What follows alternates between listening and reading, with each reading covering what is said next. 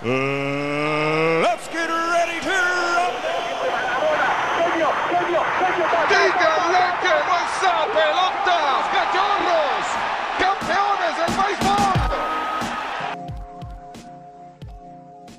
Muy buen día, bienvenidos a un capítulo más de Shots Antideportivos. Eh, estamos de regreso, amigo, con un capítulo especial. El especial de Noche de Brujas de Shots Antideportivos 2. güey. 2020, edición 2022. Sí, Así es, eh, casi como lo ven en 2021. En 2022 también tenemos un capítulo especial de Noche de Brujas. Pueden ver el anterior donde en la portada hay un clickbait de un fantasma en la Arena México. Muy bueno, por cierto, se recomiendo. Pero este, esta vez no vamos a hablar de fantasmas, vamos a hablar de casos un poco más serios, de dos casos en específico. Eh, vamos a hablar de tragedias y De asesinatos. tragedias. ahorita que está de moda por culpa de Netflix otra vez los asesinos en serie, Sí. Este, creo que era Por buen cierto, no he visto la de Dahmer. ¿Ustedes ya la vieron? no, no Me la he falta visto. como un capítulo o dos. Ahorita hablamos de ella si quieres.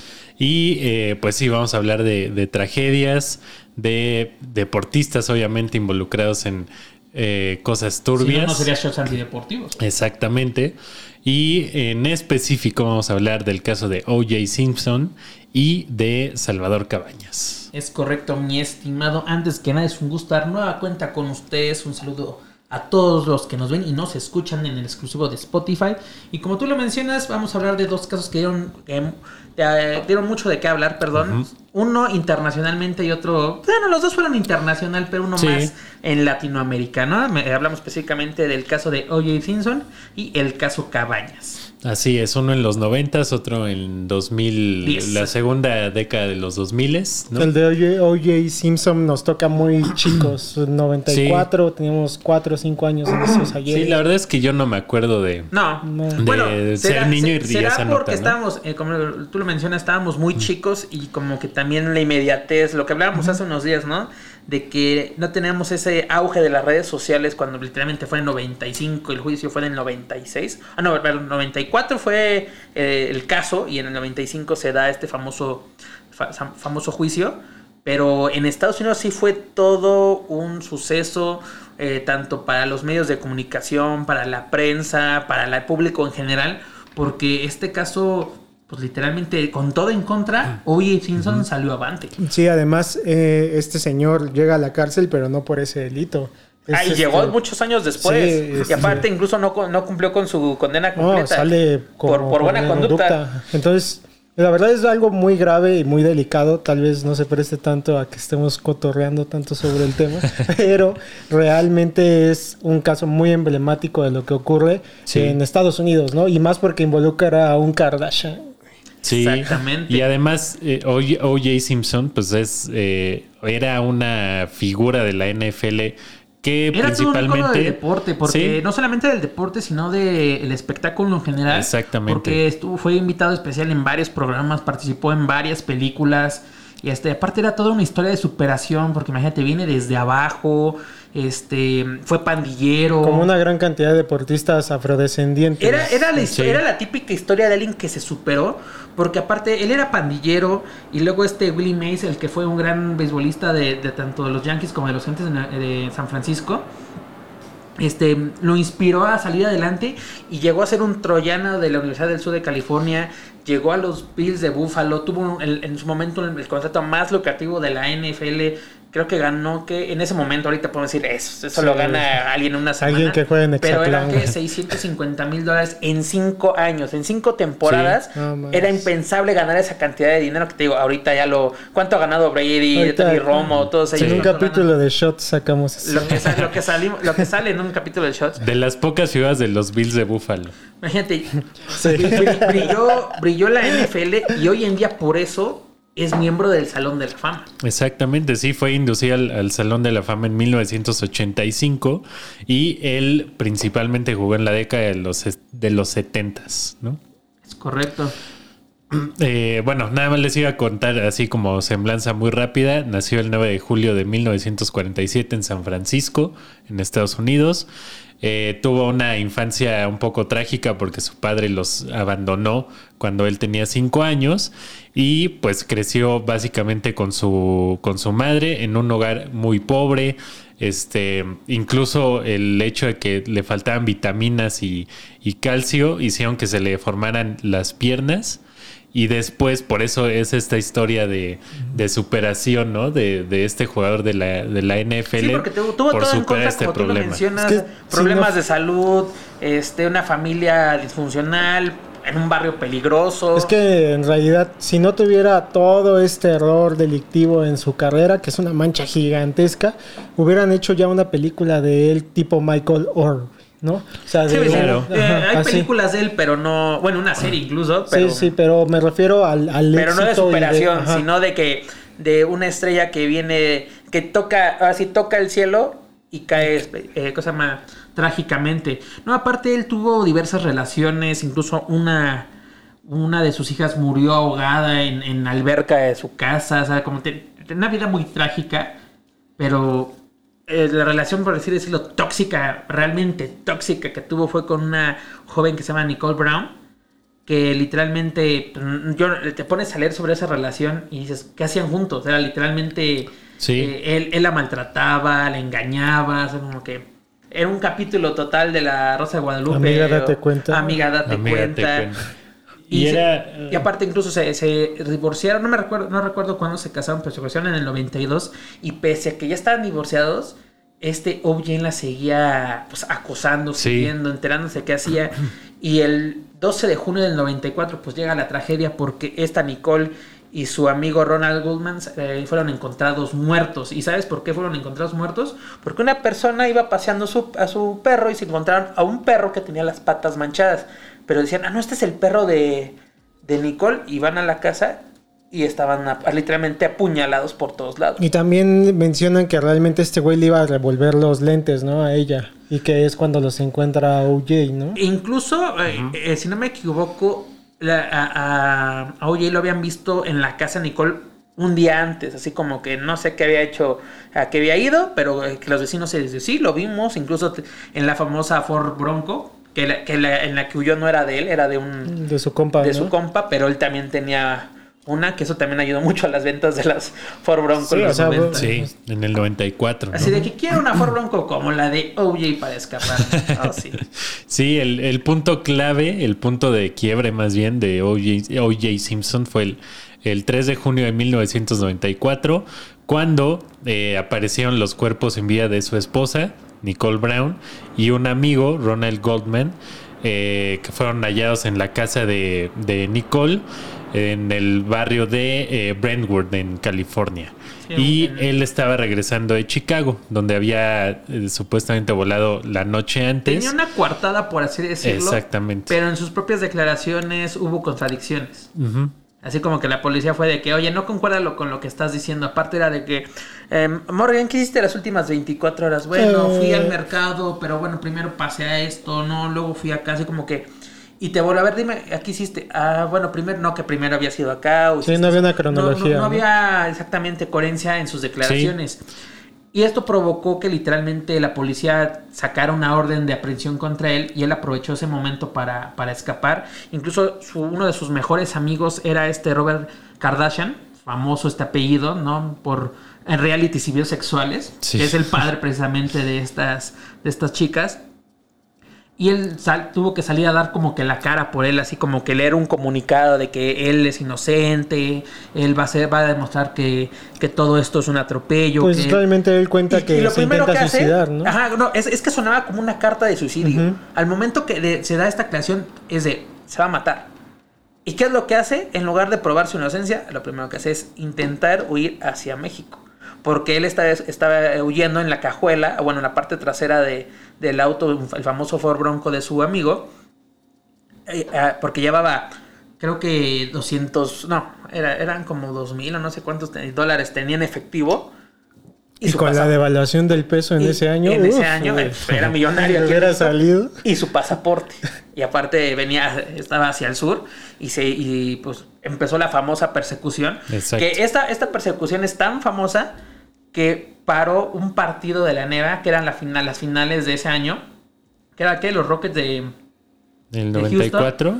contra los Knicks de Nueva York, si no Sí. me equivoco. Sí, Fíjate, hiciera así de, en la parte chiquita tenías la persecución, bueno, así hicieron y tenías el partido. en el y la recuadro. Y, eh, y luego terminaba tanta la atención que tenía la persecución que lo cambiaron. Es de la persecución en grandote y el partido en chiquito. partido era- porque eh, era un auge, aparte, Oye era tan famoso, tan querido por la comunidad afroamericana que en el freeway, en los puentes que había, la gente se, se así de literalmente carteles, con ¿no? carteles de vamos, tú puedes, y así la persecución Pues- se volvió todo un espectáculo. O sea, de ahí se ve realmente el punto, los puntos de rating que obtiene no nada más el juicio, sino también la persecución son altísimos. En Anchorman, no sé si ustedes se acuerdan que también hacen una sem- no semblanza, sino asemejan muy parecido esa, esa escena, que es cuando van a entrevistar a una persona árabe en otro canal y él recurre a una persecución para empezar a narrar en vivo Sí. y jalar el rating a su televisora, justo como pasó en este caso. Sí, sí, sí. Y también las persecuciones estaban muy de moda en los noventas en, en, en la televisión Bueno, gringa, no, ¿no? no solamente en los 90, hoy en día eh, las televisiones en Los Ángeles, pero son las, impresionantes. las televisoras, Sí. hacen en vivos en Facebook de, Oye, ¿ustedes de- se acuerdan cómo en el 4, en Sí, las noches, güey, había un canal que pasaban todas esas cosas? Un este, el de el clásico de los videos más impactantes Ajá. del mundo. Eh, exactamente Hermoso, ese. Sí, güey. ¿cuántas Deberíamos de hacer uno de esos, güey. no lo dudes. Y, y bueno, se, lle- se llega al juicio en el 95 y este Sí. juicio fue totalmente mediático, fue todo un espectáculo, el morbo estuvo a la orden del día y literalmente es impresionante que 500 pruebas en tu contra las pudiste desestimar. ¿Por qué? Porque tenías un, un gran equipo de abogados, entre ellos estaba este Robert Kardashian, Y argumentaron racismo, ¿no? argumentaron racismo. ¿Y sabes qué es lo más impresionante? Sí, que lograron demostrar que los fiscales eran racistas Y porque les lograron ¿no? eh, to- todos, así todo, No todo el equipo que estaba en contra, por así decirlo, de OJ, se logró demostrar que tenían antecedentes de actos racistas. Ya sea eh, eh, cuando eran policías en la calle o algunos trabajos, incluso a uno le sacaron unas conversaciones privadas donde hacía comentarios Sí, racistas y, y se, y se Dice demostró- niga, ¿no? El güey. Ajá, o sea, se- y se demuestra que el güey lo, lo están, lo están inculpando por ser negro. No soportan que un, una persona de color es- sea pues famosa, que tenga éxito, lo están inculpando. Y uno de los errores más grandes que tuvo eh, la fiscalía fue de que, a ver, señor Oye, pruébese los guantes. Ay, que como No le tiene las cabía. manos No le hinchadas. no le quedan los Ajá. guantes. Y ya con eso sí fue, fue uno de los actos que fue de, pues, te- así no concuerdan los guantes. Fue todo un espectáculo y bueno, con 500 pruebas lle- logró que este el jurado lo, lo declare inocente y pues sale sale el libro libre perdón pero también la policía de Los Ángeles tenía miedo que se repitieran los sucesos de, de los disturbios del 94 porque hubo un caso de un joven que se llama Ronnie King que fue golpeado brutalmente. Ya es que a los gringos Sí. casi no les gusta meterse en ese tipo de broncas. Pues bueno en 94 hubo una- unos grandes disturbios en Los Ángeles. Creo que fueron como una semana que literalmente fue un caos. Era parecía un parecía Max Max literalmente la ciudad de Los Ángeles. Y tenían miedo que se, se repitieran esos disturbios si se declaraba culpable a porque la comunidad negra estaba así como que no, a nuestro ídolo se lo va a llevar y aparte se había ganado a los latinos, se había ganado a otras etnias, Sí, las minorías en Estados a las Unidos. minorías en más ese bien es la palabra correcta.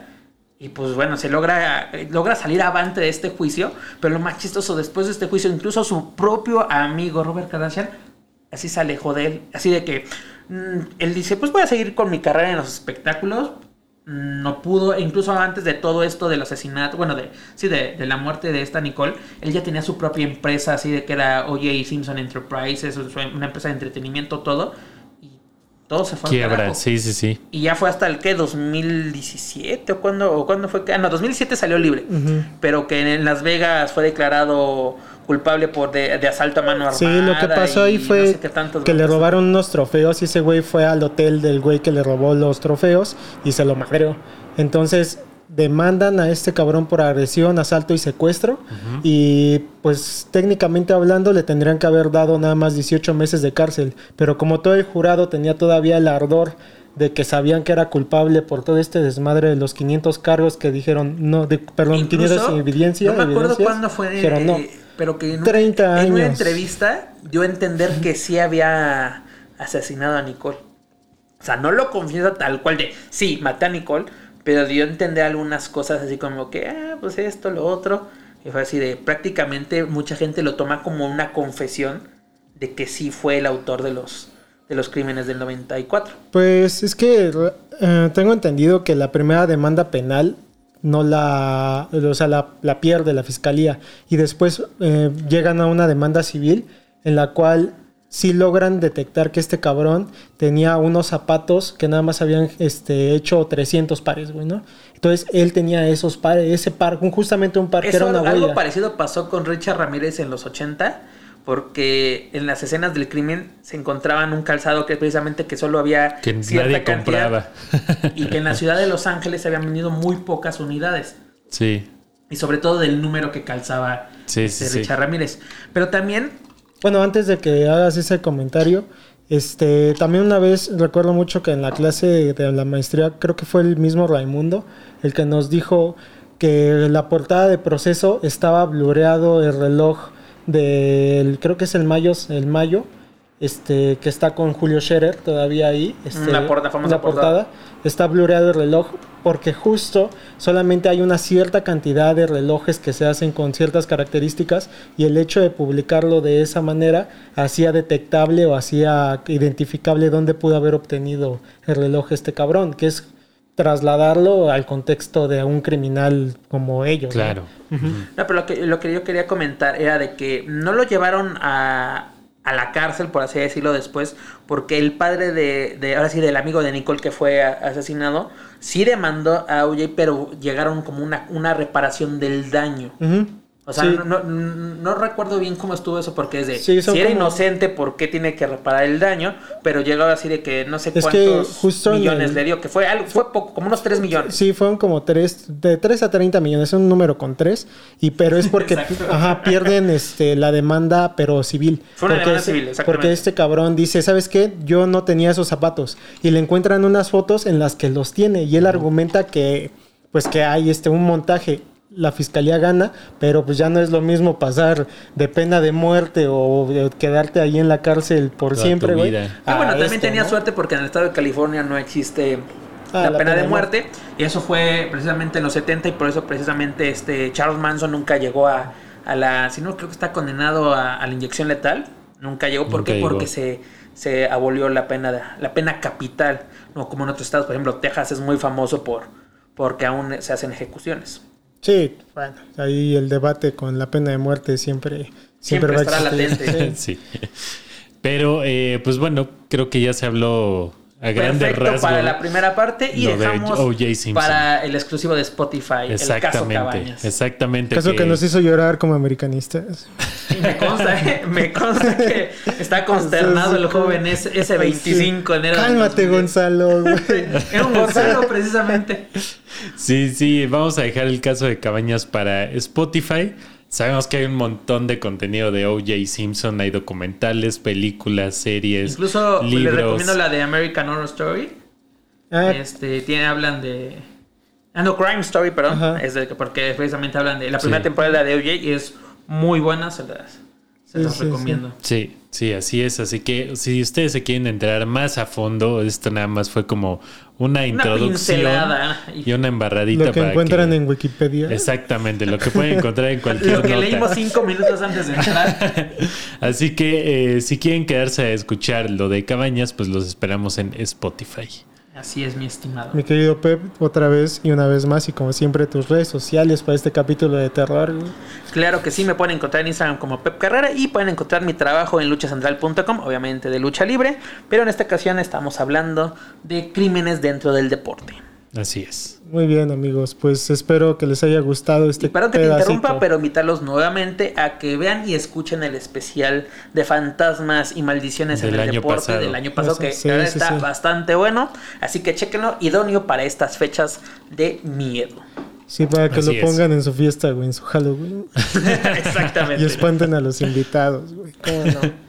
Pues muchas gracias por escucharnos y nos vemos ahorita en Spotify para los que se quedan. Así es, nos vemos ahorita en Spotify y nos vemos aquí en YouTube la siguiente semana con un capítulo nuevo. Nos Bye. vemos.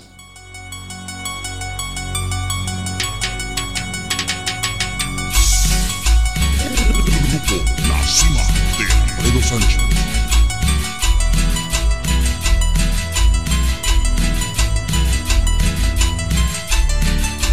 Estamos de regreso amigos, bienvenidos a los que se unen desde YouTube a Spotify y los que están en Spotify. Spotify. Pues seguimos hablando aquí de eh, algunos casos de deportistas que se han visto envueltos en polémicas, en asesinatos y demás. Capítulo de Noche de Brujas de Shots Antideportivos. Exactamente. 2. El 2. Se recomienda escuchar en la oscuridad y con audífonos. Exactamente, porque ahorita vamos a hablar de un caso un poco más reciente que el de O.J. Simpson, que es el de Salvador Cabañas. Además, idóneo para este par. Ya ven que tienen, tienen que meter a la América con calzador en cada. Ahora que el programa. América es campeón, güey, ya todo. Me encanta el, el programa pasado de, hey, Jackie, ¿estás seguro, David, que el América será, será campeón? Así, ya, güey. Güey, es que si el, Sí, diablo, si el diablo existe, yo le apostaría mi alma, güey, a que el América va a ser campeón. Ahorita se va a parecer como en los Simpsons y de todo, así te puede arreglar. Flanders, güey. así de, no, no molestes al señor de las tinieblas. Pero así es, señores, vamos a hablar del caso Cabañas, un caso muy, muy famoso para propios y extraños aquí en México. Un caso que conmocionó la opinión pública en aquel ya lejano 2010. Yo me acuerdo esa mañana del 25 de enero. Yo era un joven eh, estudiante de la Carlos Septín Un García. joven cruz azulino que tenía la maldición encima todavía. Sí, ya venía de perder dos finales.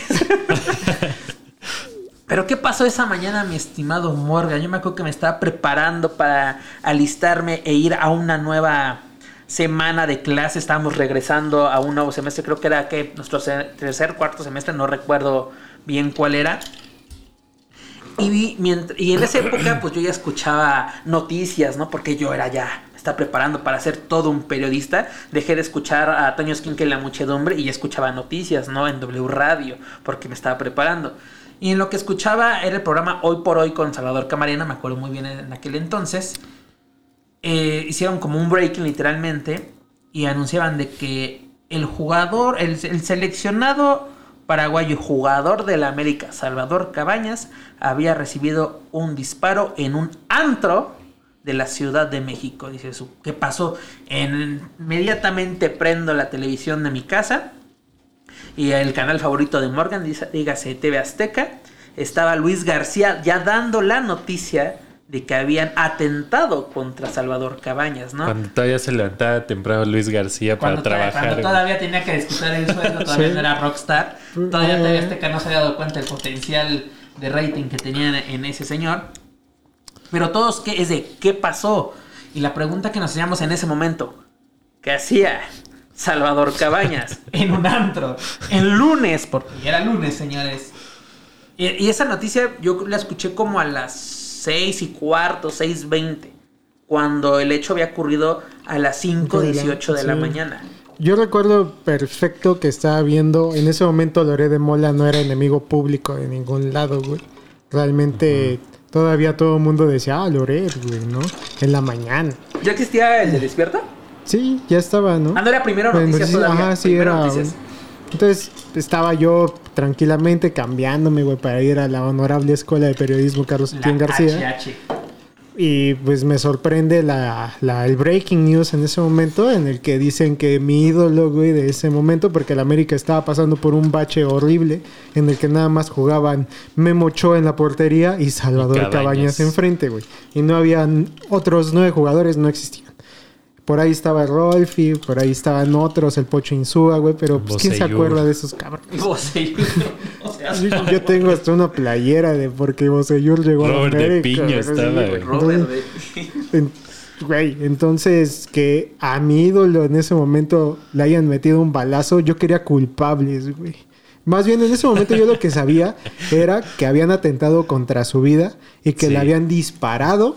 Sí, en la En- noticia, bueno, en, en la noticia fue así, de que le dispararon a Salvador Cabañas. Y listo, sí. No se sabía nada. Cuando Yo- llegamos a la Septín yo todavía me acuerdo que como ya de Twitter era un monstruo en ese momento, pero no en México tanto, ¿no? Sí, como que pero apenas ya ya, empezaban a arrojarse.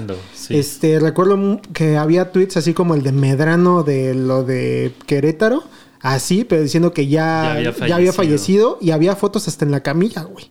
¿No? Así diciendo, aquí hay una foto de este cabrón, que ni era él. Ni siquiera lo que te iba a decir, porque la única foto fue la del baño que se Sí. reveló días después, que incluso la tomó uno de los, pues se puede decir, Si quieres nos cuentas esa Ahorita historia les más cuento la historia de la famosa foto. Pero en ese momento, como dice Morgan, a cuentas gotas teníamos información y yo me acuerdo que tenía un Sony Ericsson así es, y tenía radio. Entonces me fui escuchando hace literalmente las noticias rumbo a la escuela y era de, pues, ¿qué pasó? Llegas a la escuela y parecía velorio, mi estimado. Este joven, un, un compañero que se llama, se llama Ariel. Éramos un grupo de, de la escuela de 20 cabrones, o sea, en bueno, entre hombres y mujeres. La mayoría era americanista, o sea, la mayoría de los hombres le iban a la América y eran contados otros 6, 7 Parecían que, separos, te lo juro. contacto que a lo mejor le iban a otro equipo y otros que ni les gustaba el deporte, ¿no? Pero ponle, eran como, no sé, unos de, 5 a 10 americanistas. Vamos a ponerlo así. No, parecía velorio, te lo juro. Me cree que ni, cuan- ni en los velorios ahora sí se, los, los había visto tan tristes. Alguna, un compañero que se llama Ariel así estaba así de como ido, o sea, como- porque el ídolo del americanismo, el- lo- el- las pocas alegrías que le podían dar al americanismo en ese momento, pues era ahora sí un águila caída, un todo un Cuauhtémoc, por así decirlo. Pero en ese momento no sabíamos nada y incluso, ¿te acuerdas que teníamos televisión en, en- en cada salón? Afortunadamente Es agarraban señal abierta, pusieron las noticias y era de que... paréntesis, las teles de la Septien traían una jaula como las que estaban en el ISTE o en el IMSS Sí, sí, antes, sí, para enjauladas, pero enjauladas para que no te las fueras a chingar, güey. Aparte, le tenías que picar con un lápiz para prenderlas. Fíjate hasta dónde estaba el botón. Pero bueno. Sí, de cantina. Y era de que, pues creo que agarró el, el 7, era el noticiero de TV Azteca precisamente, el de Hechos AM, que ya estaban así reportando desde el Hospital Ángeles al sur de la Ciudad de México, precisamente en el Pedregal, donde ya había sido trasladado este Salvador Cabañas, pero de todos modos así de qué pasó, por qué pasó. En ese momento no sabíamos nada. eh, se intervino en ese momento, si no me equivoco, de emergencia. Sí. Y lo primero que dijeron al salir Salvador Cabañas de quirófano es de que él no se va a acordar de nada. ¿No? De que él literalmente ahorita es un casi casi un vegetal. Y lo más chistoso, ¿quién era el presidente de Paraguay en aquel, en aquel entonces? Porque incluso él estuvo en el hospital. Y me acuerdo que sale del hospital, sus primeras declaraciones, sí, acabo de hablar con él, está, está bien. O sea, como la- los médicos o el equipo te están diciendo, no, él es Fernando Lugo. Fernando Lugo. Fernando Lugo, este, diciendo, no, sí acabo de hablar con él, porque literalmente mm, creo que la mitad de la selección paraguaya jugaba aquí, en- Aquí. En, México. Este, a ver, estábamos viendo un, Güey, un pues eran de- super líderes en, en la Conmebol, güey. O sea, Sí. esa selección paraguaya era un trabuco cabrón. Sí, justo eh, ya más adelante eh, eh, platicaremos de lo que pasó con Paraguay en el Mundial, lo que pasó con el América, con el mismo Cabañas, pero justo acabamos de ver este documental de VIX.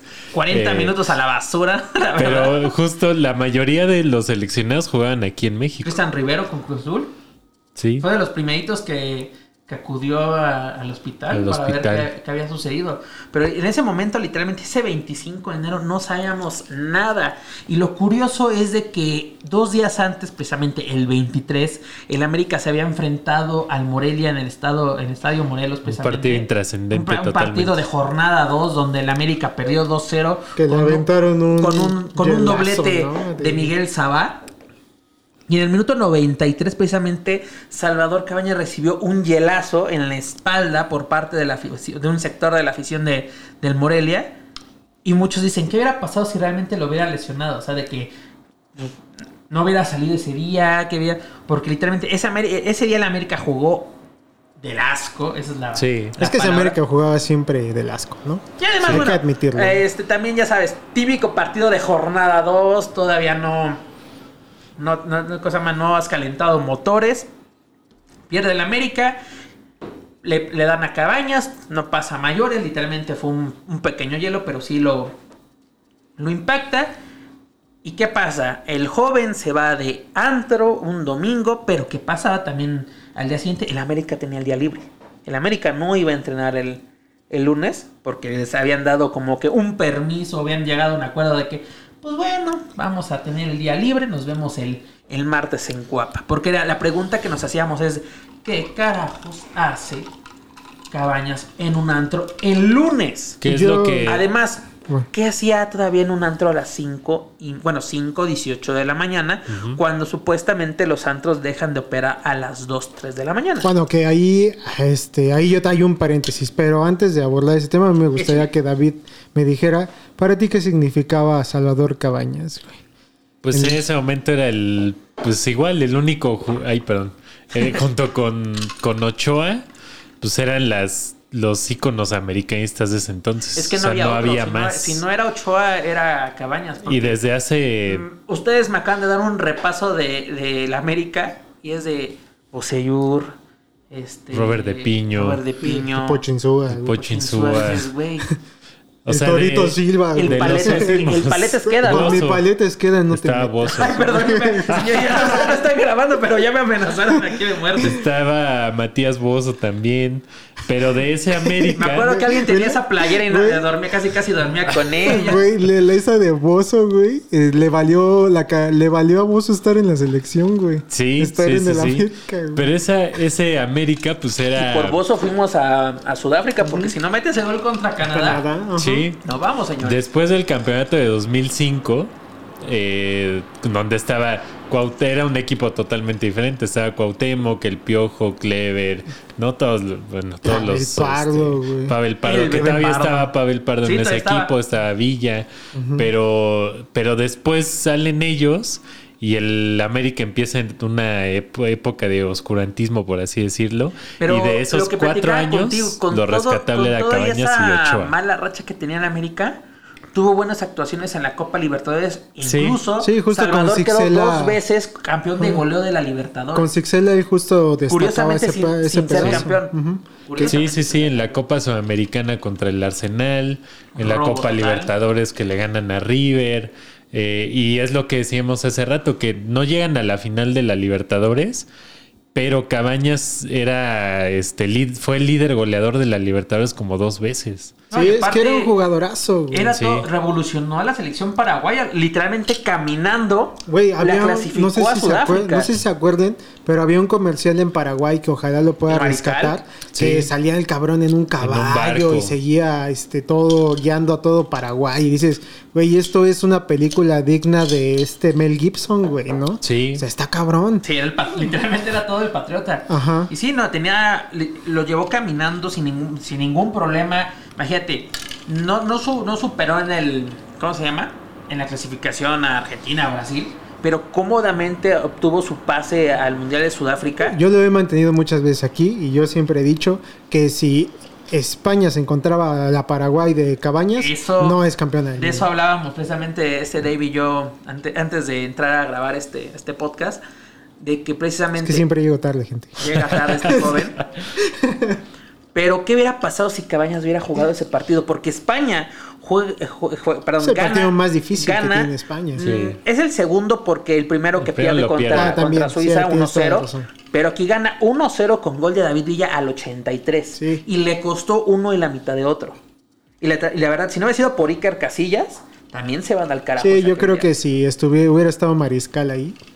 También como contexto, pues Paraguay venía de tener una otra gran figura que era este era Cardoso. Cruz, güey. Ahora sí, desde, Bueno, desde- no, pero era la época de Roque Santa Santa Cruz Cruz. cuando estaba Cabañas. Sí, Por eso tenían Roque. un equipazo, porque era Cabañas, Pero Roque yo creo Santa que Cruz. en Paraguay era más importante Cabañas que Roque Santa Cruz. Pese a que él estaba en Sí. Europa, Sí. Cabañas salía porque Sí, aparte Estaba en el América. Lo que tú quieras, pero era, era más relevante.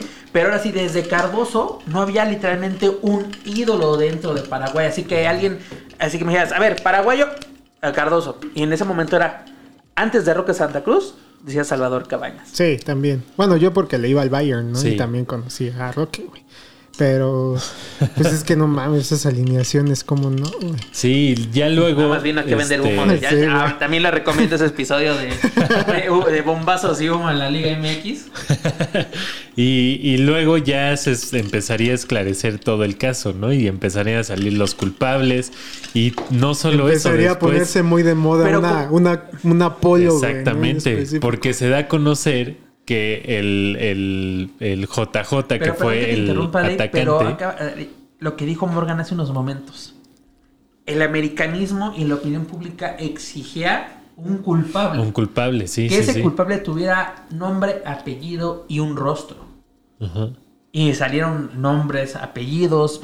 Lore de Mola ahí empezaba, no, no sé si ya había pasado lo de Cassés, pero incluso sacó las fotos de un güey y decían, ese, ese es el, el JJ que luego se, y, y que no era. Ajá, y que sí, sí, literalmente el güey exigió Que su, pocas su derecho de veces se acuerda de ese- y que fue así de que el derecho de réplica fue de ah ¿se acuerdan de esto? no era bye sigamos con el clima así literalmente se la quiso limpiar este.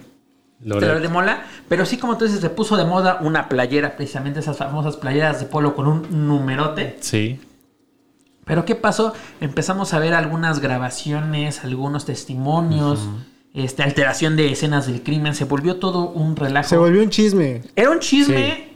Y aparte de cómo se echaban la bolita lo que es hoy es la fiscalía en ese momento, la Procuraduría de Justicia de- de- del Distrito Federal, todavía en aquel entonces. Pero en un intento por esclarecer todos los asuntos y con las averiguaciones previas que José Luis Carrera acaba de obtener, podemos hacer una cronología exacta de lo que acaba de ocurrir.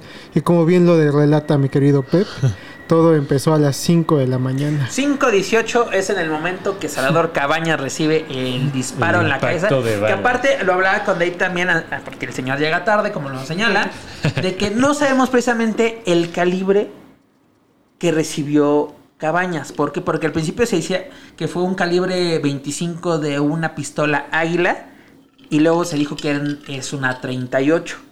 Pero no sabemos muy bien porque la bala sigue dentro de Salvador Cabañas. O sea, no pudo ser No pudieron quitarla. quitarla. Pero ¿qué pasó?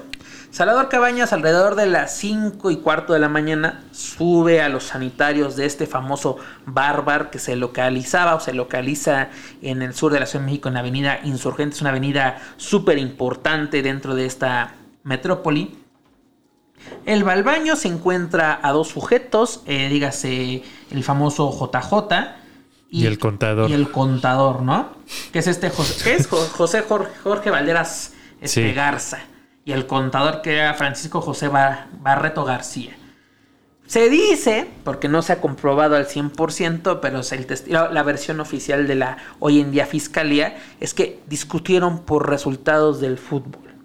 Que como que el JJ encaró a Cabañas por su desempeño en el América. In- incluso en el documental de Vic sale eh, Miguel Ángel Mancera, jefe de gobierno en, ese, en esos años. era procurador en ese Era procurador de justicia en esos años y él es el que dice en el documental que eh, fue debido a una discusión por el partido. Ah, Es correcto. Y pues bueno, que eh, un poquito ya embalantonado por el alcohol, Cabañas dijo, pues jálale. Porque le saca la pistola, se la pone en la cabeza y fue de, pues a ver, jálale. Y le disparo.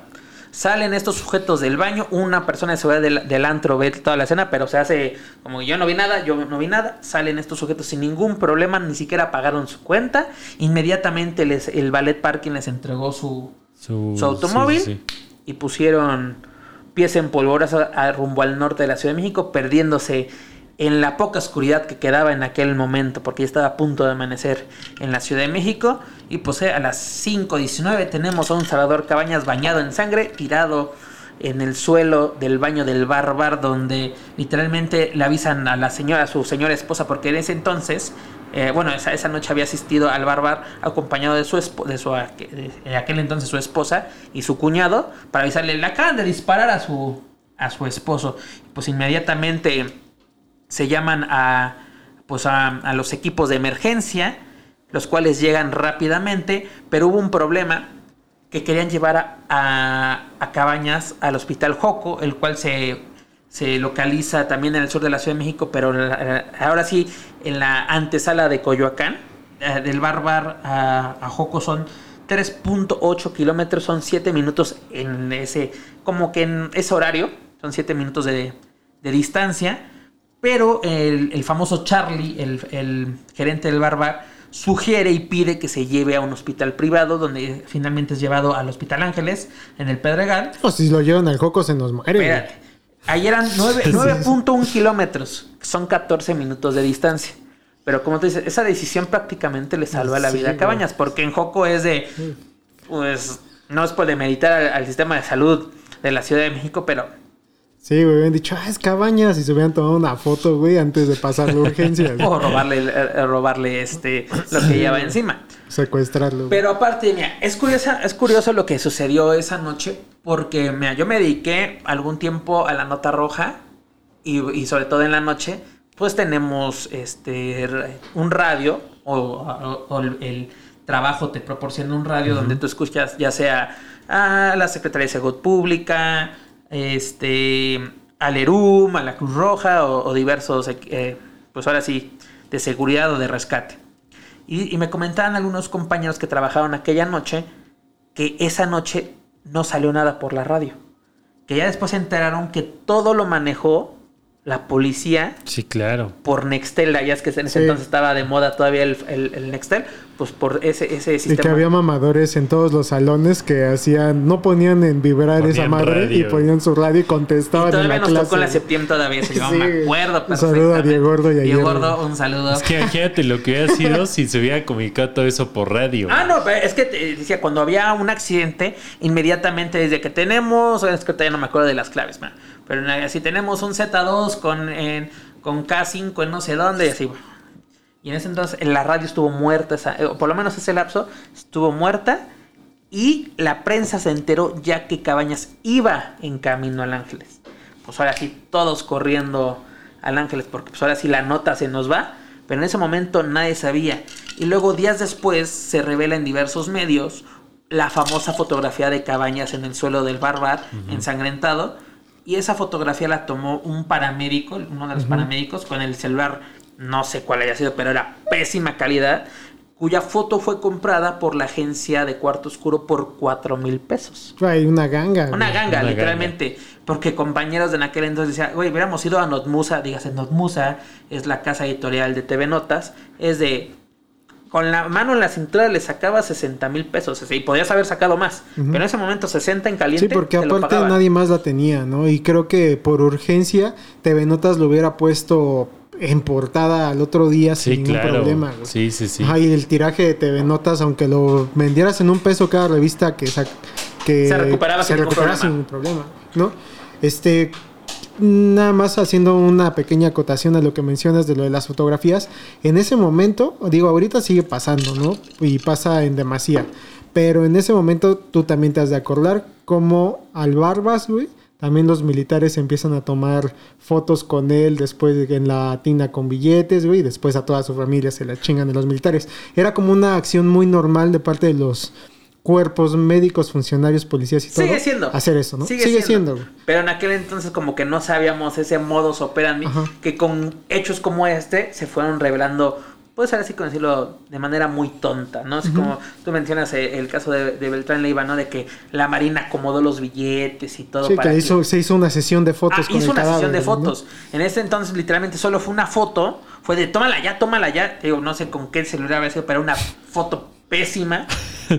y que fue vendida por 4 mil pesos. Sí, bueno, abonando un poco al debate en esta mesa, retomando este pequeño pedazo que mencionaba Pep, y también algo que nos había dicho esta Paola en su capítulo, güey, Ujú. pues que también son humanos, güey, ¿no? O sea, Ah, no, claro, mira, también es- es lo que yo tienen derecho a divertirse y más una superestrella del Lo hablaba con americanismo, David, güey. porque el señor llegó tarde.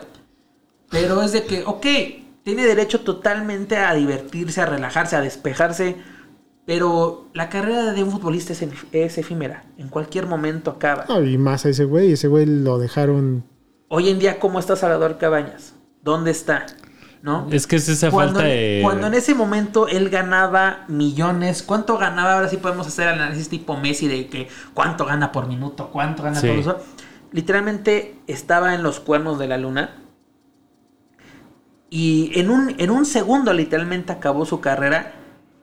Y las preguntas que nos hacemos, ¿qué hubiera pasado con esa Paraguay que estaba sorprendiendo en Sudáfrica, que le gana a Japón de último minuto, accede a los, a los cuartos de final del Mundial ante una España que no era favorita, pero que se lleva el triunfo y luego accede contra Alemania también ganándole de último minuto, yéndose a, tiemp- a tiempo extra contra Holanda? ¿Qué hubiera pasado si una piedrita en el camino se hubiera llamado Salvador Cabañas, posiblemente el, el resultado hubiera sido el mismo. Pero ¿qué hubiera pasado? ¿Qué hubiera pasado en próximas calificaciones? Incluso lo comentaba con, con Dave, no sé si tú lo recuerdes, pero Cabañas ya tenía ofertas de, de Europa, porque ese era el punto, ¿no? De que proyectarlo para fuera, irse a, Europa, porque es de, tiene un buen momento con el América, tiene el reflector en el fútbol mexicano, pero el escaparate máximo es la Copa del Mundo, cosa que no pudo llegar a meses de llevarse a cabo este torneo. Sí, seguramente eh, la entrada del América era esa, ¿no? Sí. Esperar a que pues, se diera la Copa del Mundo y poderlo vender al mejor postor y seguirlo, mantenerlo en la nómina. Yo tampoco me acuerdo exactamente si hay alguna oferta.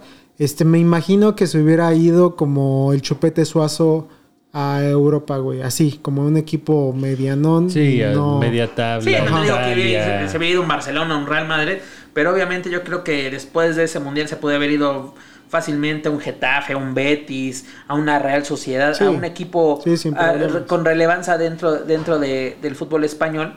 Pero, ¿qué hubiera pasado? O sea, obviamente sí son humanos, tienen derecho, pero la pregunta es, ¿un antro en lunes? Porque ya está saliendo, puedes ir a un antro y te puedes ir a las 12, una. Ahora, eh, ese es otro, ese era otro punto que tú también mencionabas. La ley, y eso es gran parte de lo que nosotros intentamos hacer en este podcast, es que también la banda se dé cuenta que los deportes sí son para entretenernos, güey, ¿no? Pero en gran medida muchas veces han impactado en cómo se ha desempeñado la vida de todos nosotros. Y lo que le pasa a Cabañas no nada más le impactó a los americanistas, sino modificó toda una legislación en la Ciudad de México. Tú te has de acordar que tuvimos una práctica de fotografía eh, porque se estaban manifestando los dueños de bares y antros de la Ciudad Ah, de claro México sí. porque se redujo el horario de atención de 3 de la mañana a cierre de barra a 1 de la mañana. Ahorita para todos es bien normal que la barra cierre 1 de la Una, mañana máximo y se, dos. Pero y te se tenga a que las cerrar. tres. Ajá, y se tenga que cerrar Pero esto. también algo curioso que se reveló con esta investigación es de que el permiso que tenía el barba era de club privado y podía operar las 24 horas del día. Sí, o sea, es que el barbar eh, para la generación centennial que no conocía y que incluso nosotros ni siquiera y llegamos que a ir. y eso también lo hablaba con Dave, de que el- hoy en día ves algún antro, algún centro nocturno y ves ahora sí de todo un poco, ¿no? Desde una celebridad, una verdadera celebridad, un deportista a un influencer. Pero en ese entonces el barbar era la crema innata, No, o sea, como mames, la selección jugaba en el Azteca y salía de ahí Sí. y estaban todos. que la selección, Todos. este... Ni eh, siquiera ahora había sí, influencers en esa época. eh, todavía no existían, tal cual. Pero lo que me refiero, si eras alguien en ese entonces, Sí. estabas en el barbar. Sí, sí. Y sobre todo, celebridades de Televisa. Literalmente, el Olimpo de, de- de las este, luminarias de, de Televisa se encontraban en el, en el barbar cada fin de semana. Como tú lo mencionas, cada, cada after de partido de la selección mexicana jugado en el Azteca era en el barbar. O sea, hay fotos ahí de Sague, de Luis García, de Luis Sí. Hernández, de toda, De de, todos, todas todo las mundo. y superestrellas. en todas ellas sale el burro Barranquín. En Sí. todas O sea, ellas. está, ay, se está, está- inventariado, yo creo que dentro del barbar ese joven. Este, Joven. en la serie de Luis Miguel sale Luis Miguel dentro del bar del bar bar, ¿no? o sea, cuando está en la Ciudad de México hay una escena Sí. en la que está dentro, güey. Está en el barbar. Entonces, este, la magnitud de ese recinto era muy grande para la elite deportista, socialite Incluso y era algo artística México. aspiracional para la gente de que algún día voy a entrar al... Porque Y era estaba como el Baby O en Acapulco, y es- de que... La fachada horrible, güey, pedazos de piedra que decía Bárbara. Como el Baby O. Ajá. Exactamente, pero era eh, así, el sueño de, de- de mucha gente era de que un día voy a entrar, porque eran así, luego pasabas literalmente un sábado, un domingo, ahí por, por insurgentes y veías la fila de la gente que quería entrar a- al barbar y solo a cuentagotas entraba la, la gente, un simple mortal, así como que conocía al cadenero, un primo era mesero o cualquier cosita, era la única forma de que ahora sí un simple mortal, uno de a pie como nosotros, pudiese entrar. Hoy en día ya, este, luego ves que cualquier influencer está en, esas madres, pero literalmente la crema innata y entre ellas estaba Salvador Cabañas, porque en este documental de VIX que veíamos una declaración que, que nos dio bastante risa era de que, pues es que no se conocían Cabañas y el JJ. Cabañas estaba cada 15 días en el bar bar y decían que literalmente el JJ está inventariado. O sea, y no vas, a, sa- como- no vas a saber quién... nosotros asistíamos a una cantina en la Condesa. No, no, tal vez no te sabías el nombre de la persona que Pero lado. conocías a los güeyes que Pero estaban ahí, que los es el abogado. Si esos güeyes el- sabían, estos güeyes siempre vienen. Sí, Y ya. así Sí. era y ahí también. O, el- o por lo menos, tú no te lo sabes, pero el, el mesero se sabe todo. ¿Quién es quién? Sí. ¿A qué se dedica? ¿Dónde trabaja? ¿Qué días viene? No, sí, incluso la- les, la- luego las bromas de ¿qué pasó, licenciado? ¿Una nueva? Ja, ja, ja. O sea, todo eso. Pero sí, eh, ese tipo de. los, los meseros de esa madre eran la mejor fuente de información. No, Sí. a- además, eh, el pobre encargado del baño lo volvieron cómplice porque tuvo la orden de me limpias esta fregadera Sí. a la defa y alteró una escena de crimen. Es que eso es. Ese es el tema. Yo nada más quería llegar a ese punto. Le pasa a Salvador Cabañas y nos enteramos todos. Seguramente ese tipo de Pasó cosas pasaban así, güey. Entonces era muy obvio esa orden de, güey, límpiale. Y ya, Sí. se acaba. Tira a este cabrón Incluso en el en los ajusco, videos, mira, eh, eh, luego que se, rele- se- la fiscalía tuvo unos videos, pero el dueño del bar luego sacó los videos completos y se ve que fueron alterados por la fiscalía porque se ve que, por ejemplo, cuando llega Salvador Cabañas en entrada se le revisó, cuando llegó el JJ se le revisó. Pero luego hay, hay un, un momento donde el JJ sale como a fumar o no sé a qué sale, acompañado del contador. Salen, alguien le entrega algo al contador, vuelven a entrar al antro, pero ya no son revisados. En ese momento pudo haber sido de que le pasaron un arma, un paquete con droga. Sí, lo que sea. Porque recordemos que este JJ era uno de los operadores de la Barbie, que fue literalmente con esto te Que das justo cuenta, de ahí eso detona, estos, detona Sí. literalmente este el movimiento del narcotráfico en la Ciudad de México, que por muchos años se negó de que En no Morelos, en, güey. en la ciudad, pero aquí era de que en ese momento toda la Ciudad de México era considerado un lugar Una solo de tránsito. Sí. Así de que aquí hay droga, pero solo pasa Sí, la droga. sí, y esto sí. detonó a descubrirse que en los antros de la Ciudad de México se vendía droga, pero no solamente, este, ¿cómo se le dice? Pues minoristas, por así decirlo. No sé. Güey, pues es que al final Sí, se, hay- demue- que se dem- cárteles. se demuestra que era aparte un brazo de los Beltrán Leiva, güey, que eran operadores de ellos. Por eso, la Barbie era la que movía la droga en los antros de la, Sí. de la, de la Ciudad O de sea, la gravedad de eso no era, no era poca. Entonces, eso es lo que me- a lo que me refiero. Un acto, una acción a un futbolista que pasa, trasciende la noticia, deja de ser nada más del carácter deportivo. Claro. Y realmente ahí ya te importa más como usuario normal, güey, ¿no? En- Este tipo de, cosas es lo que realmente deberías de decir. ¿Por qué cambió? ¿Por qué ya no puedo estar tomando después de la una de la mañana en mi bar? Porque le metieron un plomazo a Salvador Cabañas en la madrugada. Recuerda que siempre un letrero de prohibición es porque alguien hizo algo. Sí, incluso se va a escuchar muy feo. Pero si un día ves un letrero de prohibido violar perros, es porque alguien se violó un perro. Sí, güey, sí, es horrible. güey. Lamentablemente es, Es como un verdad. capítulo de cómo conocí a tu madre. Desde que, ¿por qué no se puede surfear en no sé qué? Porque ellos lo hicieron. Ah, claro, sí, en el. Sí, sí, sí, sí. sí. Pero es porque eh, la- una prohibición es porque alguien más ya lo hizo. Si no lleve intentó. pistola. ¿no? Es de, precisamente, de que por qué ya nos dice, literalmente estás en un antro, ya sea en la Roma, Condesa, cualquier parte de la Ciudad de México, y a la una de la mañana se te acerca el mesero, es de, ¿qué más les traigo, muchachos? Ya les quiero, Sí. ya te voy a cerrar la cuenta, es, denles las gracias a Salvador, el Sí, Cabañas. y para terminar nada más este tema de Salvador Cabañas, yo creo que nada más es muy puntual decir cómo acabó nuestro querido Mariscal, güey. Acabó en Sí. una panadería con su familia, Divorciado, divorciado, güey. El América tal vez le salvó la vida. Y le hizo sus homenajes. y No, ya. incluso hubo una polémica que incluso, a ver, te voy a hacer la, pre- la pregunta a, bueno, a ambos, de que qué les pareció el accionar del América. Porque al principio el América así de vamos a apoyar a Salvador, lo vamos a salvar, la, la, la", y ya después incluso el propio Cabañas demandó al América porque no respetó, no respetó su contrato, lo terminó, o sea, lo es de, pues, no te pasó en horas de trabajo, no, tu accidente no estuvo relacionado con nosotros.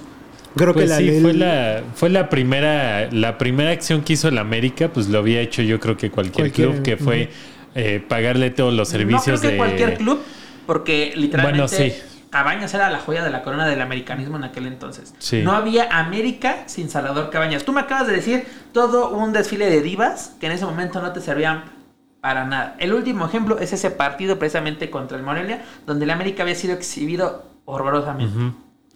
Sí, pero bueno, o sea, me refiero a que igual, o sea, un equipo le pasa eso a una figura y reaccionan de esa forma. O sea, le pagan el hospital de ese momento, las terapias, este, la rehabilitación, lo que quieras, pero va a llegar un punto donde el club te va a decir, ¿sabes qué? Ya no puedo pagarte esto de por, Por, vida. ejemplo, güey". en ese momento, eh, hablando de un caso también muy famoso en México, el de Joao Malek. Eh, Sí. y creo que estaba en el El Porto, Porto. ¿no? El Porto se lavó las manos bien Sí. sabroso de Sí, Está- Fue en otro país, Sí. no fue en un partido nuestro. Es que Mira, tu creo contrato, que, creo que ahí entran dos factores. El primero es el mero trato a la vida. El América creo que cumple con la parte de tu seguro de vida y más bien tu seguro de gastos médicos mayores o te Pero tu seguro de gastos médicos mayores no incluye un balazo en la Ajá, cabeza. es que es el tema. Creo que el América actuó bien hasta el punto en el que le pagó que se recuperara, güey. O sea, por Pero toda la embargadura de la también, eh, situación. ¿Quién era el, el presidente de la América en aquel entonces? Refrescame la memoria. por favor, eh, era, eh, creo que era Perestroifer, ¿no? No. Stafford ya no estaba. man. Era Bauer, 90. Bauer. Bauer. Bauer, Ajá. Bauer. fue en los 90, no chingues. Sí, sí, sí. Este, bueno, y está la otra parte de la legislación laboral en México. Los futbolistas son trabajadores, güey. Y esto que le pasó a Cabañas sí entra totalmente en la casual de la Ley Federal del Trabajo en la que te dice un riesgo laboral que yo voy a cubrir es que tú vengas de tu casa al trabajo y del trabajo Ah, a tu te casa. Te protege. Te tu- protege. Incluso, Ajá. muchas veces yo he escuchado de casos de que, fuera, por no, ejemplo, si me pasó un accidente de mi casa al trabajo, me lo cubren. Pero si yo me pasé al Oxxo a comprarme un café, ya valió más porque yo no me fui directamente. Exactamente. Pero lo que quería decir es que la propia directiva del América también mintió junto, al- junto a los doctores de, del Ángeles y todo, porque decían, este, Salvador no se acuerda de lo que sucedió. Y sale el presidente de Paraguay a decir, sí, acabo de hablar con él. O sale este Rivero, sí, acabo de platicar con él y está bien. Acabo de platicar con él cuando te dicen que, que está en coma o que no puede hablar. O sea, literalmente fue un teléfono descompuesto por parte de- tanto de la directiva de la América como de las autoridades del, del hospital. Fue todo porque era de que ah, un día te dicen otro, o incluso se- ellos mismos se contradecían. Bueno, sí se acuerda, pero ahorita como está inflamado y luego fue una bronca porque Cabañas no podía declarar, no se podía procesar. O sea, la, la- la Procuraduría, hoy Fiscalía, no podía te- a- a empezar una acción porque no había una declaración por parte del afectado. Incluso el propio América saca a Cabañas de México sin que realice su declaración. Su declaración la tienen que hacer agentes de la, de la Fiscalía viajando a Paraguay. Y luego no me acuerdo si fue en, en Paraguay o en Argentina, donde sale a dar una entrevista a Cabañas así de que, sí, me acuerdo de esto, esto, esto, esto, contradiciendo totalmente la- las versiones de, de la directiva de la América. Bueno, también ahí ya habrá que, que pues ahora sí que revisar quién tiene la, la verdad, güey, ¿no? Por un lado le puedes creer al presidente de Paraguay, le puedes creer a los pues, presidentes de la América, güey, cuando un cabrón acaba de recibir un balazo. ¿Qué tan lógico puede ser que puedas platicar con un güey que acaba de recibir cirugía en la cabeza, güey? Pero Sí, ¿qué o sea, ganaría Lugo diciendo que acaba de platicar con Pues Cabañas? tienes a toda una nación que depende de él en lo futbolístico. Y el mensaje tiene que ser casi tal cual institucional de mi jugador estrella. Está bien. Sí, yo creo que incluso el, pienso que el América dio hasta más Sí. De lo que le correspondía. Porque pues hizo cargo de todo hasta que él estuvo, hasta que ahora sí salió por su propio pie del hospital. ¿No? Ya una vez que salió del hospital, obviamente ya no le siguieron pagando ni haciéndose cargo de, de él. Y respetar lo del contrato, eso Yes, se me hace sí. como pues, medio obvio, güey. A lo mejor pecas de, de, de culero al decir, ¿sabes qué? Pues ya ni sirves para jugar, ya no, no sabes patear una pelota, pues hay que rescindir el contrato. Claro. Seguramente había una cláusula de rescisión, lo cual sí se le cumplió a Cabañas y se lo terminó chingando su ex, ex- Sí. ex esposa, güey, ¿no? Y, y algo también. Aparte, rápidamente, eso de que el representante y la hoy ex esposa lo dejaron en la calle, literalmente. Sí. Porque, o sea, de que yo creo que sí tenía su buena lana en ese momento, Salvador Cabañas. No puedo decir que miles de millones, pero me, me atrevo a decir que uno que otro milloncito en su cuenta del banco. y hoy en día dónde está, ¿no? Vendiendo pan con sus papás en, en Paraguay. Que luego sí, luego da entrevistas, lo- algunos... eh, le- esos típicos partidos de leyendas de la América contra leyendas de Chivas, que de América y infinidad de, de leyendas que hay. Que leyendas muchos no tienen nada. Que fue de que el, el que contestó el teléfono ese día, Sí. pero lo sacan, no sé cómo que lo sacan literalmente a orear. ¿Mm? Sí, exacto. No, o sea, vive eh, de, de- entre de que la venta de pan y una que otra, pues, que se acuerdan de, de él cuando lo que mencionamos, ¿hasta dónde pudo haber llegado Salvador Cabañas? Podemos decir que España no sería, no tendría bordada hoy su primera Estrella, estrella, posiblemente seguiría en el ya merito porque, bueno, ya venía de ganar la, la Eurocopa en Suiza y Austria. Pero ¿qué hubiera pasado si literalmente el mariscal de Paraguay hubiera estado presente? Yo creo que con esa bonita Sí. pregunta nos podríamos quedar en este capítulo. Solo para cerrar una, o sea, una, un- una cosa que voy a citar, que de lo cual no estoy orgulloso, pero hay una entrevista de Cabañas con el escorpión dorado, güey. Que ahí, No sí. Ah. y ahí Cabañas dice que, o sea, desmiente que esté en la calle, que le esté pasando mal. O sea, él dice que tiene dinero, que, o sea, que digamos que no vive mal, ¿no? Quién sabe qué tan cierto sea, pero ahí dice que, pues que justo, que no es que se esté muriendo de hambre y así, sino que vive bien. O sea, Entonces- solo le gusta dar lástima a las entrevistas. Pues quién sabe. O es, la cara que vemos de parte de los medios. O güey. es la cara de parte de los Ajá, medios también. O sea, mientras más pinche lo muestres, más sensibilidad tú generas. güey. sí, ¿no? eso sí.